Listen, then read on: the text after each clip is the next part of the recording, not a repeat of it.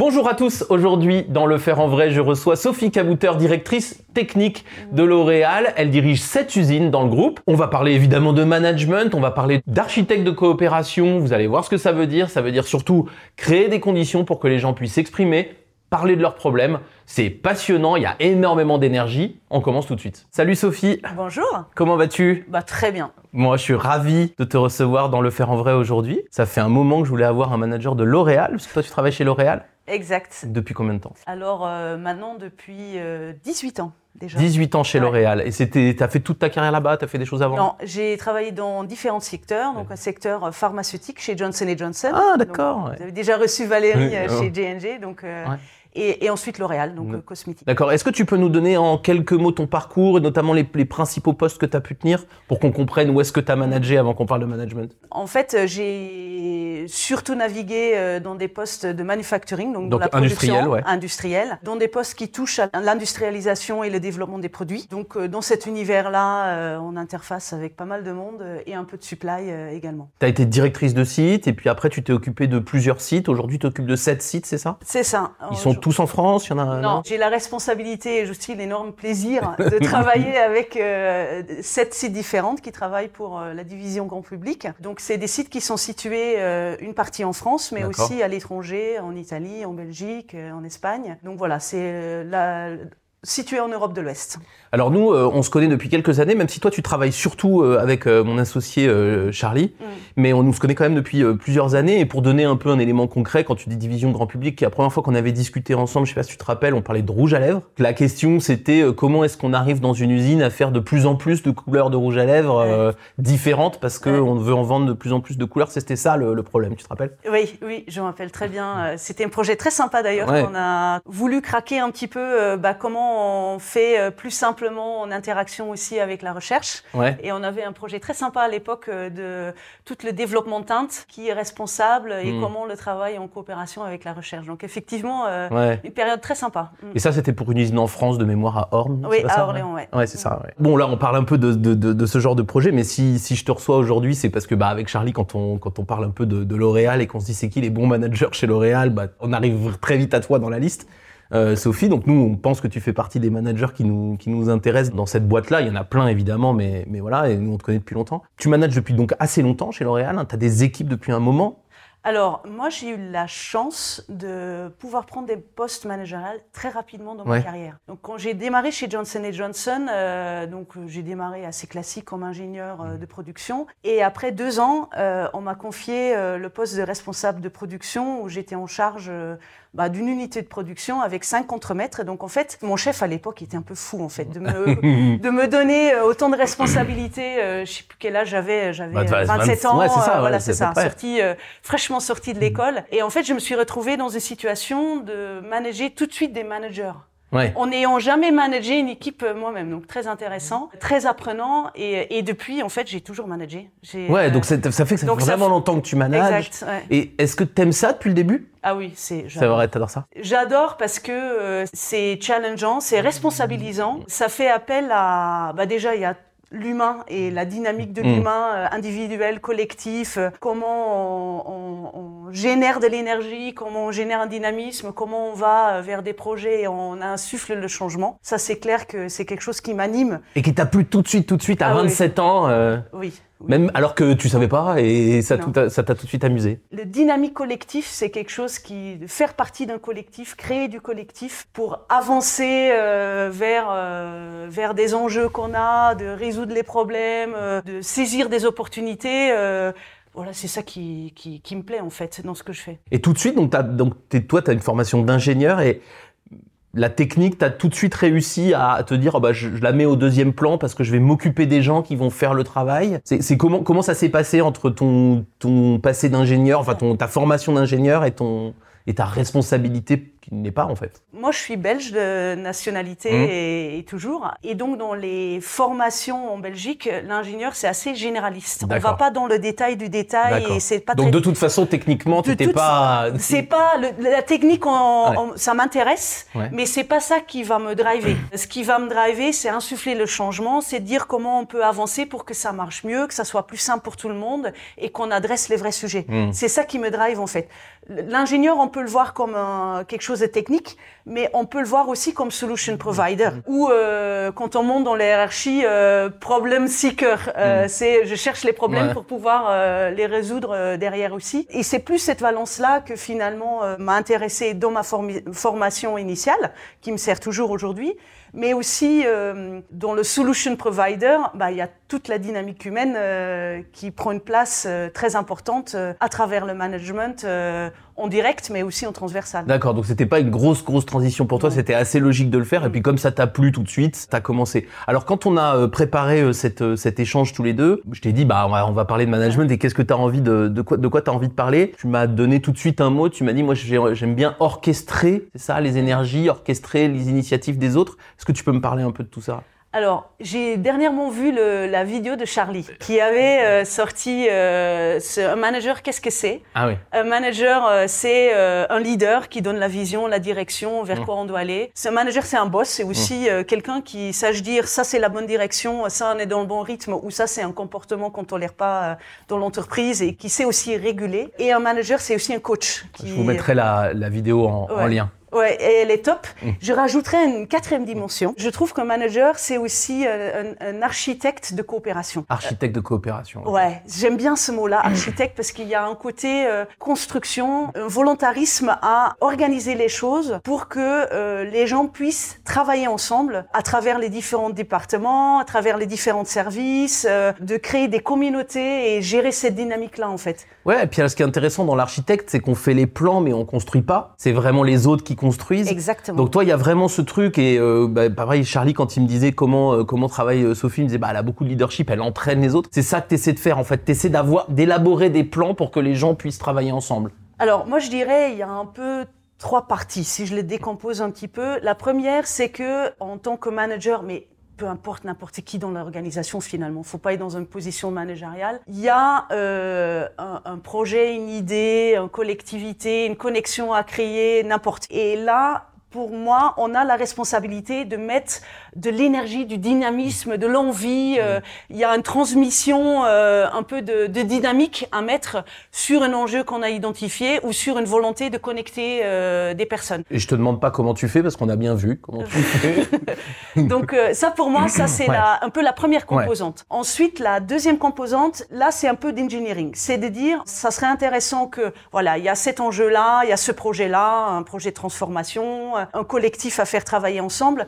Comment concrètement on va s'organiser? Est-ce que qui fait euh, quoi Exactement. Quelle gouvernance on a Qui va prendre Comment on va prendre des décisions À quel moment on va travailler ensemble Sous quelle forme on va le faire Qui on va mettre dedans exactement Euh, Donc Donc tout là, l'architecte est vraiment en train Voilà, de, là, voilà, de dessiner le plan. Exactement. Hmm. Et après, il y a une troisième dimension pour moi, et c'est presque celle-là qui, pour moi, la plus importante parce que les deux autres c'est assez logique et assez euh, intuitif, c'est comment on va faire en sorte que les gens travaillent bien ensemble et comment on va créer les conditions en tant que manager, euh, mais pas que, pour que la coopération, euh, l'alchimie, elle prend quelque part. Il y a différents leviers à faire ça. Bah déjà, il faut que les gens se connaissent, mais pas que connaître euh, le titre, qui je suis, qu'est-ce que je fais. Ouais. euh, mais euh, bah c'est Paul, il aime bien faire du sport le week-end.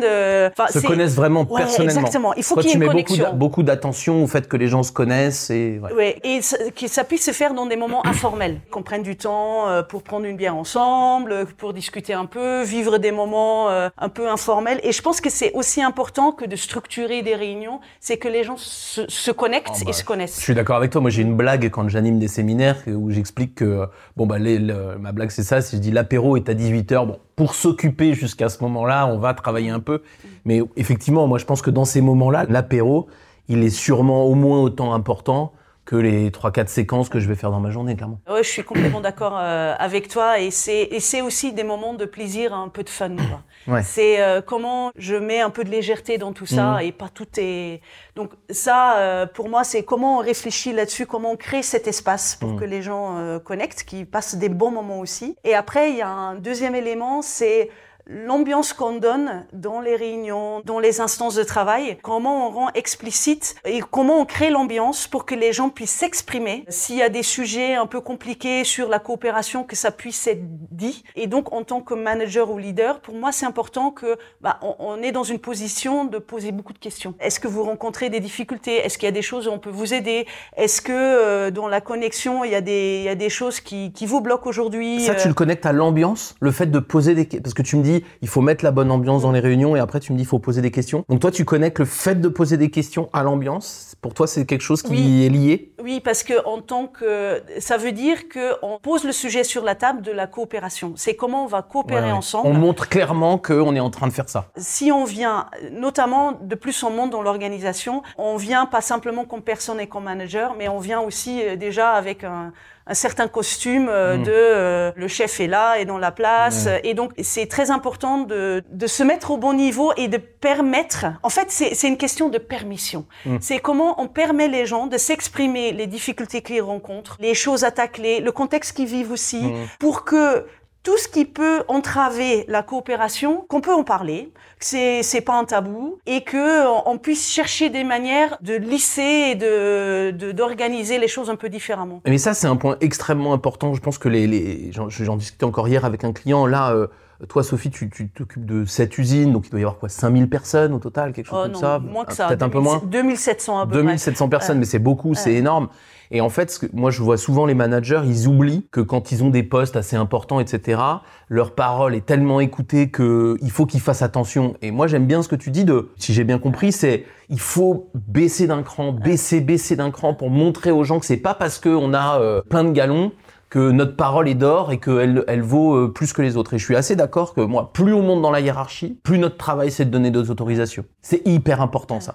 Et, je trouve intéressant que ce soit que tu le dises. ouais. Ouais. Et je pense que c'est d'autant plus important parce que euh, sinon on navigue dans des non-dits. Mm. Et, et les gens vont répondre par rapport à une conformité euh, ou par rapport à ce qui est euh, Ou soi-disant attendu. So- Voilà. Moi, ce qui m'importe, c'est que je sais vraiment où tout le monde se situe, où sont les vraies problématiques, où sont les vraies opportunités aussi, pour que euh, je puisse les aider à décoincer. C'est pas tellement, euh, effectivement, faut driver, faut mettre des limites, mais aussi comment on génère une ambiance où tout le monde se sent en sécurité pour pouvoir euh, apporter, être soi-même, lever la main. Là, je pense qu'on va avoir un petit souci, euh, comment on le traite suffisamment en amont, qu'on crée cette ambiance de, sécurité euh, pour chacun pour pouvoir s'exprimer et contribuer au bon niveau. Ouais, pour moi ça c'est un point qui est hyper important, c'est qu'on pourrait se dire ah bah elle a parlé d'ambiance, faut mettre de la musique et des Mm. machins. Non, en fait l'ambiance c'est toi tu cherches à ce qu'ils aient pas peur du chef Oui.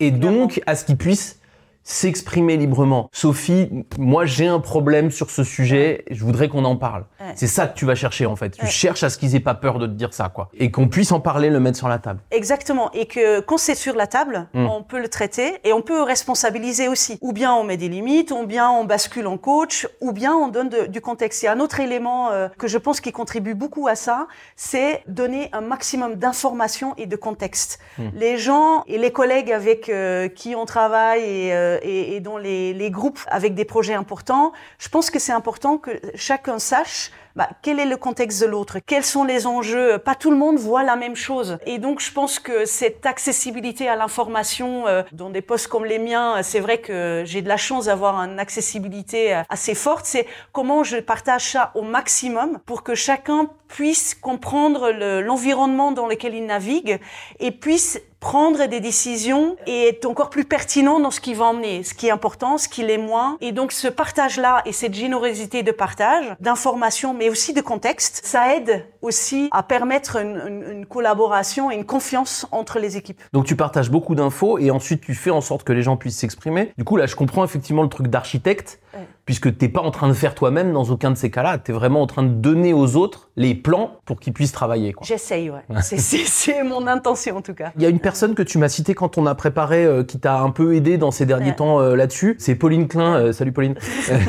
que, qui, qui travaille pas chez Albus, mais qu'on connaît très bien. Qu'est-ce que ça t'a apporté le travail avec Pauline sur ce sur ce, cet aspect-là? Alors, on avait travaillé avec Pauline sur un séminaire avec les directeurs d'usine sur justement la, la coopération et comment on pousse un petit peu loin plus loin euh, nos modèles de coopération. Et donc, euh, bah, Pauline, elle utilise l'impro pour hmm. euh, l'improvisation théâtrale. Ouais, voilà, et que je trouvais un, levier assez fort et très sympathique déjà. On passe un bon moment parce hmm. que on se met dans des situations on, rigole bien, ouais, voilà on rigole bien on, se met dans des situations où on n'est pas forcément à l'aise et on apprend beaucoup de choses dans l'écoute. Hmm. parce que chez L'Oréal il y a quelque chose qui est magique c'est que il y a beaucoup de conviction il y a beaucoup d'énergie il y a beaucoup de volonté d'avancer et ah euh, je, je vois pas, mais vas-y, continue. et donc, c'est comment on régule cette énergie-là à un moment donné et le travers que ça peut avoir qu'on s'écoute plus trop. Et donc, avec euh, l'improvisation, c'est comment je prends en compte euh, l'autre, où il est, que j'ai une, une, écoute qui est un peu à un autre niveau de ce qu'on peut être dans la vie on va dire, de tous les jours, et que on, construit là-dessus. Et ça, c'était très puissant de mettre ça en œuvre avec les directeurs d'usine. Déjà, on se met dans des situations, euh, ça simplifie un peu les rapports, on passe un bon moment. Voilà, on laisse vraiment le costume euh, côté de la porte et on est juste en, train, en tant qu'individu manager essayer de trouver des solutions pour avancer. C'est là où on est arrivé sur l'idée, mais en fait, un manager, c'est quand même un architecte de coopération.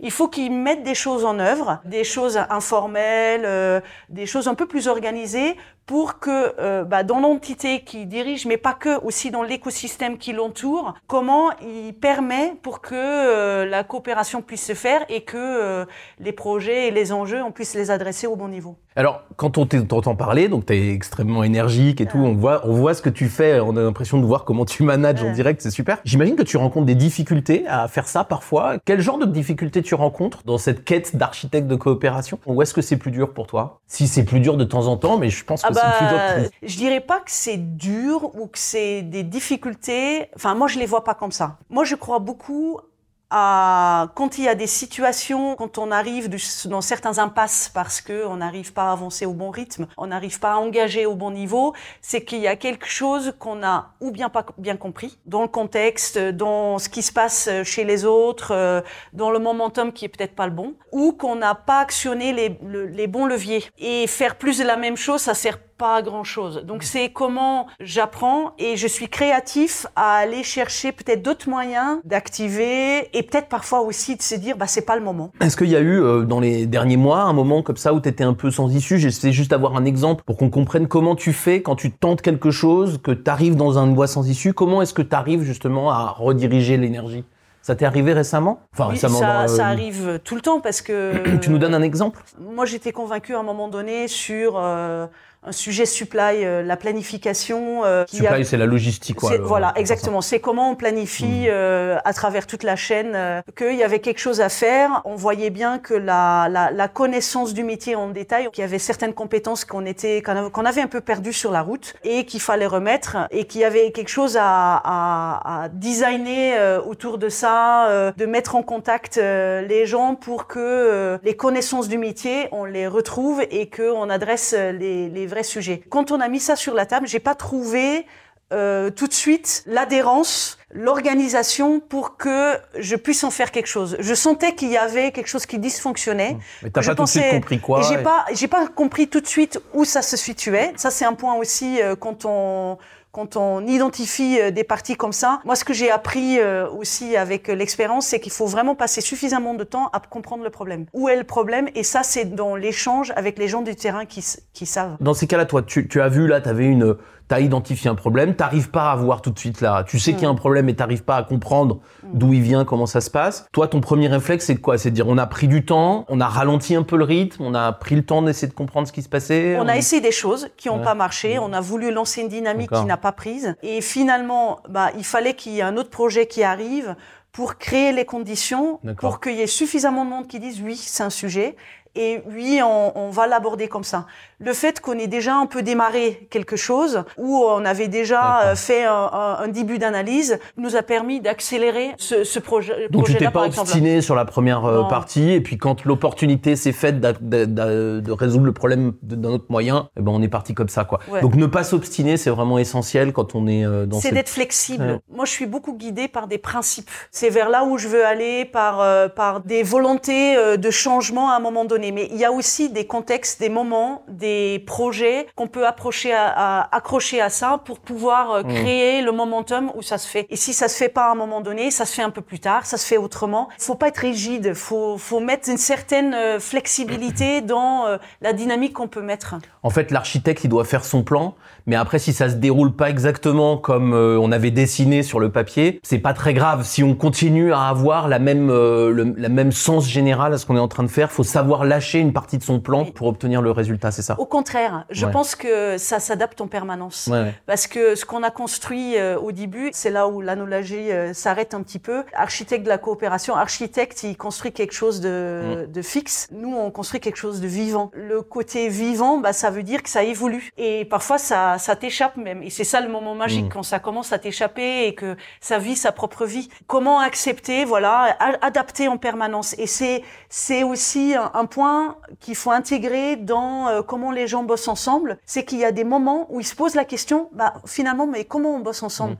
Qu'est-ce qui fonctionne, qu'est-ce qui fonctionne pas, qu'est-ce qu'il faut ajuster euh, et comment on arrive à faire en sorte que euh, bah, finalement ça prend un peu tout seul et on, puisse lâcher prise. Euh. et c'est ça la réussite. Ouais, ouais, c'est ça l'objectif à la fin. Ouais. Du coup, si c'est un architecte, c'est plutôt un architecte de cathédrale qui va faire son plan, qui sera fini 120 ans plus tard à Barcelone. et il faut bien que les choses évoluent. Non, mais du coup, c'est intéressant. Je suis d'accord. L'architecte, c'est intéressant dans le fait de je fais un plan et je le regarde de l'extérieur et c'est pas moi qui vais bâtir.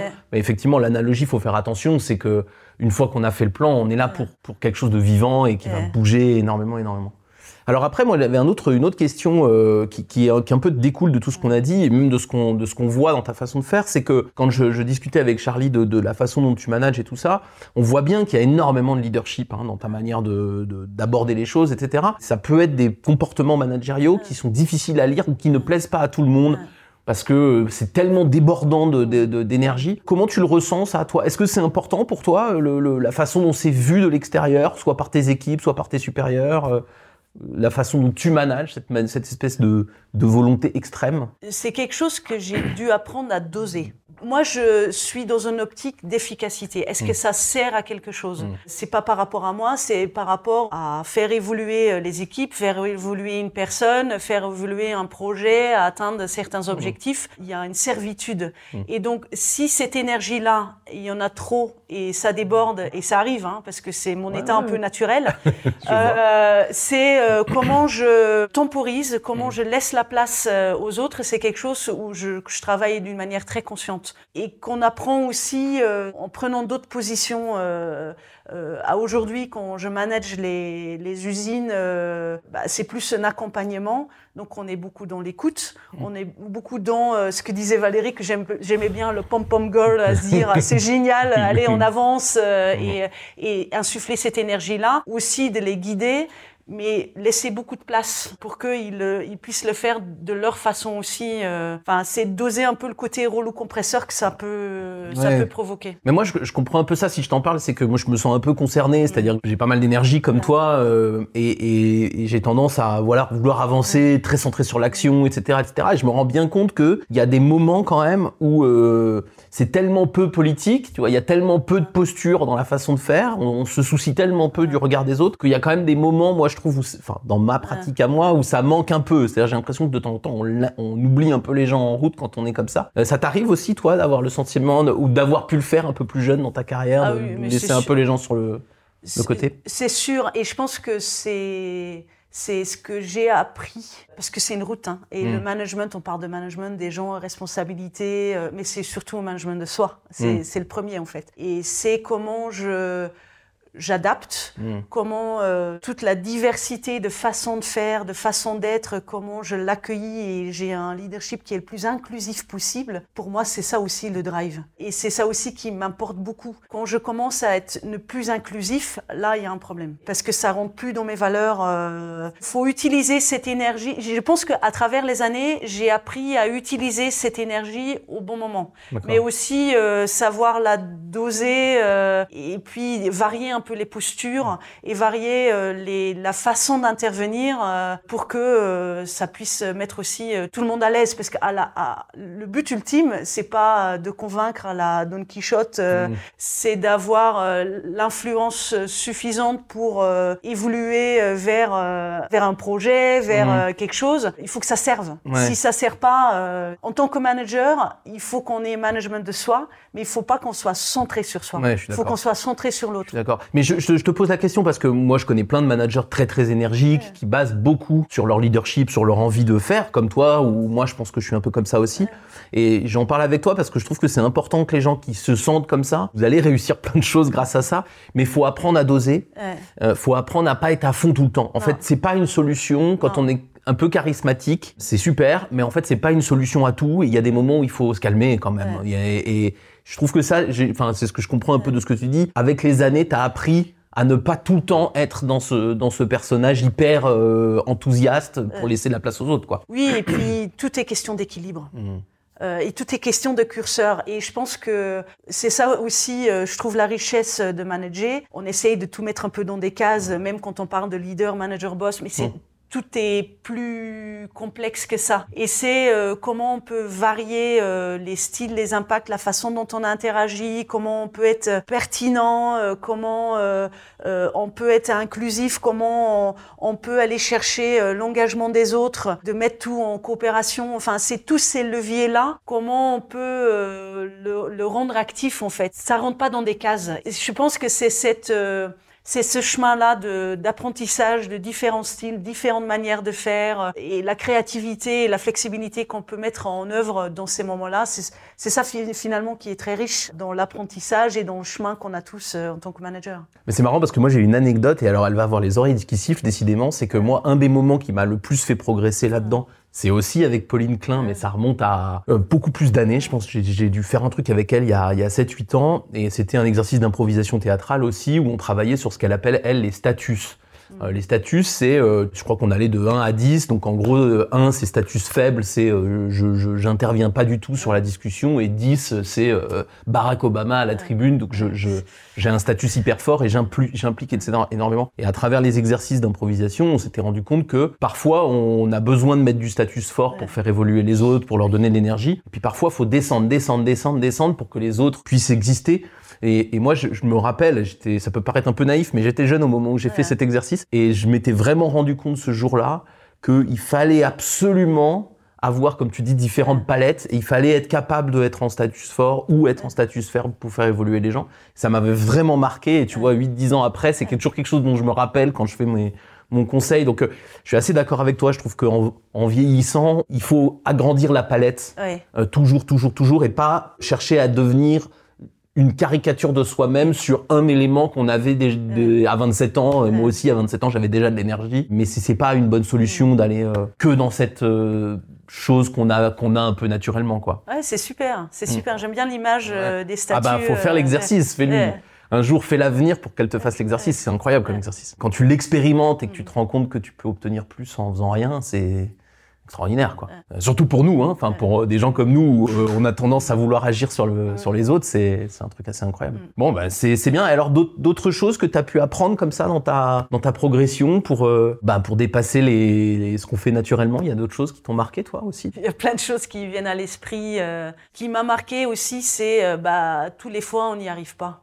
Et qu'est-ce qu'on en fait? Et parfois aussi euh, les moments de gros doutes que Mhm. ça engendre. euh, j'ai pas eu la bonne posture, j'ai pas eu le bon impact. Ou parfois, euh, sans qu'il y ait l'intention, euh, bah, j'ai blessé quelqu'un. euh, Je vois quand tu me parles là, on a l'impression que tu as en tête un ou deux moments où vraiment tu n'y arrivais pas et, et ça t'a vraiment construit. C'est des, vraiment des moments comme ça. C'est des moments euh, où tu apprends en fait Mhm. et où où, je pense qu'il faut avoir quelque part le courage. Il y a beaucoup de choses autour du courage aussi. Mm. Pas le courage en côté euh, mais le courage euh, d'être honnête avec soi-même, euh, mm. de connaître aussi ses limites.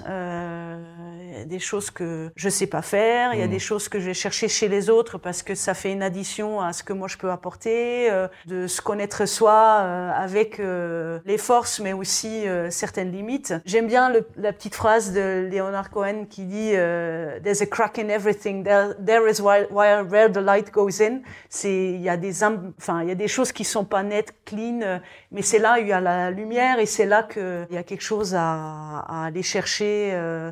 Euh, euh, et c'est ça qui construit aussi les gens. Ça, ça m'a beaucoup construit. Ouais. Je suis tellement d'accord. Mm. Moi, je trouve que courage, on l'associe beaucoup. Tu sais, c'est William Wallace dans Braveheart. Mm.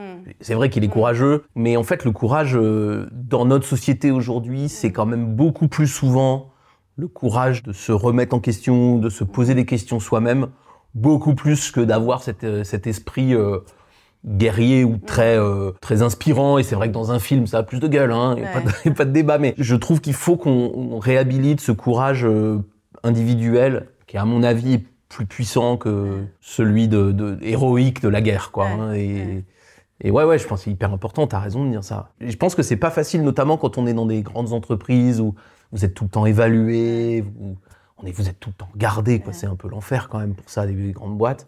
Et d'être capable de se dire, OK, je prends sur moi, j'essaie de comprendre et je me donne du temps pour progresser, c'est. Moi, ce que ça m'a donné, c'est que je veux vraiment créer cet environnement pour les gens que je manage pour que eux, ils se sentent pas tout seuls. S'ils rencontrent une difficulté, si euh, qui soit à l'aise de prendre euh, le téléphone à m'appeler. Mmh. Là, euh, j'ai merdé quoi. Là, euh, il y a un truc que j'ai pas pris de la bonne manière. est-ce que tu peux m'aider ou est-ce comment comment tu vois les choses? Et que y ait cette simplicité. parce que personne n'est parfait et pouvoir les aider ou pouvoir les rassurer aussi tout simplement dire c'est pas très grave voilà on va avancer ensemble c'est je pense que ça enlève aussi Parfois, il y, a, il y, a, des enjeux importants, mais créer cette ambiance qui, qui leur permet euh, aussi euh, d'être eux-mêmes complètement et c'est un peu les accompagner dans le chemin de devenir. C'est ça finalement euh, que je pense, enfin, en dans mon intention, c'est ce que je souhaite faire. Ouais. Mais tu sais, c'est marrant ce que tu dis. Je vais, je vais séquencer cette petite partie. Je l'enverrai à, à, certains patrons du CAC 40 parce que moi, j'ai vraiment un, un, étonnement profond quand je vois de loin comment manage des gens comme Carlos Tavares ou euh, Patrick Pouyanné, Bernard Arnault, etc c'est des gens dont, leur, dont les salariés euh, ont peur en fait. Ils ont peur de s'exprimer. C'est très très dur de s'exprimer face à ces gens-là en réunion. C'est des gens qui gueulent tout le temps, etc., etc. Enfin, de ce que j'en ai compris. Et j'arrive pas à comprendre comment euh, ils tirent le meilleur des gens avec qui ils travaillent en générant autant de peur chez eux. Et, je trouve que euh, ce que tu dis du management depuis le début de notre conversation, pour moi, c'est vraiment ça. C'est il faut pas que les gens aient peur de vous parler. Quoi. Et plus on est haut dans l'organisation, plus on a de responsabilités, plus on a des galons sur les épaules, plus il faut travailler à ce que les gens n'aient pas peur Sinon, on tire rien d'eux, en fait. C'est mm. ça le, ce que mm. tu dis depuis le début, je crois. Mm. C'est très vrai. Et c'est toujours un équilibre et un curseur, hein. mais ça ne veut pas dire qu'il ne faut pas parfois prendre des décisions dures. Non. Et qu'il euh, ne faut pas mettre un cap avec une certaine conviction. Et un... Ça ne veut pas en dire fait, ça. Ça ne veut pas dire ça. Et je pense qu'en ce moment, on mélange un peu le tout entre euh, le côté euh, gentil, euh, je c'est pas ça. C'est aussi comment je les mets à l'aise, comment je génère pas la peur et comment je crée une ambiance qui permet à chacun de se développer, de contribuer au maximum euh, où ils peuvent et faire avancer. Mais c'est aussi euh, savoir intervenir euh, quand il faut sur des, situations un peu difficiles. Et c'est pas contradictoire. Bah je pense que c'est là où on mélange parfois un peu les pinceaux dans, dans, le management. Ouais, mais c'est pour ça qu'il faut et on L'émission s'appelle Le faire en vrai. Moi, je mm. pense que c'est ça qu'il faut chercher, cette mm. finesse entre. On peut être exigeant sans faire peur aux gens. Exigeant, je trouve ça important parce que quand on respecte les gens, on est exigeant avec eux pour qu'ils soient meilleurs. Très bien dit ça. Par contre, il faut pas leur faire peur. Ça sert à rien de leur faire peur. Moi, s'ils me craignent, ils viennent pas me parler, quoi. Et s'ils viennent pas me parler, j'ai pas les vrais problèmes. Et si j'ai pas les vrais problèmes, j'ai pas les bonnes solutions. Fin de l'histoire. Et ça, je trouve que c'est ce que tu. Enfin, moi, pour moi, c'est fort dans ce que tu dis. C'est je passe mon temps à essayer qu'ils soient en situation de m'expliquer leurs problèmes. Pour ça, faut pas qu'ils aient peur de toi. Mais ça veut pas dire que t'es pas exigeant avec eux, je suis d'accord. Hein. Mm. Mais il faut pas qu'ils aient peur de toi. S'ils ont peur quand Sophie vient, eh ben t'auras pas les vrais problèmes. Et donc tu pourras pas les résoudre. C'est terrible, hein, mais et, moi c'est mon grand mystère hein, sur les grands patrons, c'est je ne comprends. J'aimerais bien avoir une heure avec eux pour comprendre ça. Comment vous croyez que vous avez le meilleur de, de vos gars alors qu'ils ont peur de vous, quoi je- J'arrive pas à comprendre. Pour finir notre conversation, euh, qu'est- qu'est-ce que tu dirais, toi, si tu avais un conseil à quelqu'un qui, euh, à 27 ans ou un peu plus tard, euh, prend son premier poste de management euh, et allez, il faut lui donner un conseil, du coup, fais ça et ça, ça commencera bien. Ça serait quoi le conseil que tu donnerais à un, à un jeune ou une jeune manager qui démarre? Curiosité. Curiosité dans le sens euh, d'apprendre en permanence, de, de, de s'alimenter, euh, de se nourrir, euh, de lire des livres, euh, échanger avec les gens, euh, aller chercher la contradiction. euh, c'est d'apprendre. Mm. C'est d'apprendre. Si on est dans une dynamique de d'apprentissage où on, on est aussi cri- critique dans le bon sens du terme, euh, comment je fonctionne, qu'est-ce qui marche, qu'est-ce qui marche pas, qu'est-ce que je peux op- optimiser. Je pense que ça serait ça. C'est d'être dans cette dynamique de mouvement, euh, de, de devenir un peu la meilleure version de soi-même euh, jour en jour. C'est cette dynamique-là. Bon, bah écoute, on va rester là-dessus, la curiosité. Merci beaucoup, Sophie. Donc, vous pouvez retrouver Sophie Cabouteur. J'imagine que tu es sur LinkedIn. On doit pouvoir te trouver. J'imagine. Oui, En tout cas, si vous voulez voir un peu plus, et, et donc Sophie Cabouteur chez L'Oréal. On se retrouvera pour un nouveau Le Faire en Vrai très vite avec un nouveau ou une nouvelle manager qui va prendre ta place sur le, sur le fauteuil. Merci beaucoup et à très bientôt. Merci Patrick. Merci. Sophie. Mm. On va faire le premier bonus de Le Faire en Vrai parce que chose incroyable, on vient de parler avec Sophie Cabouteur par deux fois de Pauline Klein et Pauline Klein est là.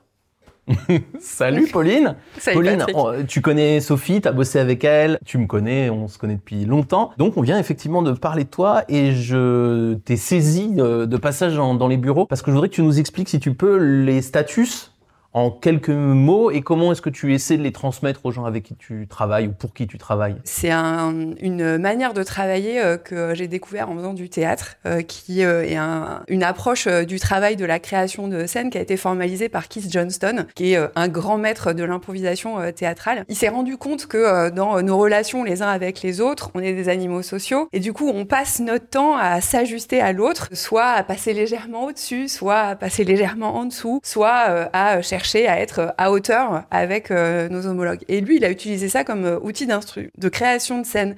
Et c'est ce qu'il appelle euh, jouer les status, où tu vas jouer status haut, tu vas jouer status bas. C'est-à-dire que tu vas t'ajuster dans ton jeu, dans ce que tu racontes à l'autre et avoir une intention de relation à l'autre. C'est génial pour créer des scènes et c'est aussi euh, génial dans euh, le boulot une fois que tu as compris, euh, t'as compris euh, cette chose-là parce que euh, ça te permet euh, de euh, vachement fluidifier en fait euh, les, relations et ça te donne euh, beaucoup d'agilité. De manière hyper concrète, si je prends un exemple qui va parler à tout le monde de qu'est-ce que ça veut dire euh, jouer status haut, jouer status bas ou euh, s'ajuster en permanence, je prends l'exemple des profs. On a tous probablement eu euh, dans notre jeunesse un prof, personne ne mouffe dans la classe, n'ose pas faire tomber un stylo euh, parce que t'es comme ça. Ça, c'est des profs qui jouent status haut en permanence. Donc, ils sont toujours avec une position ultra haute euh, par rapport aux élèves qui euh, se tiennent euh, quoi.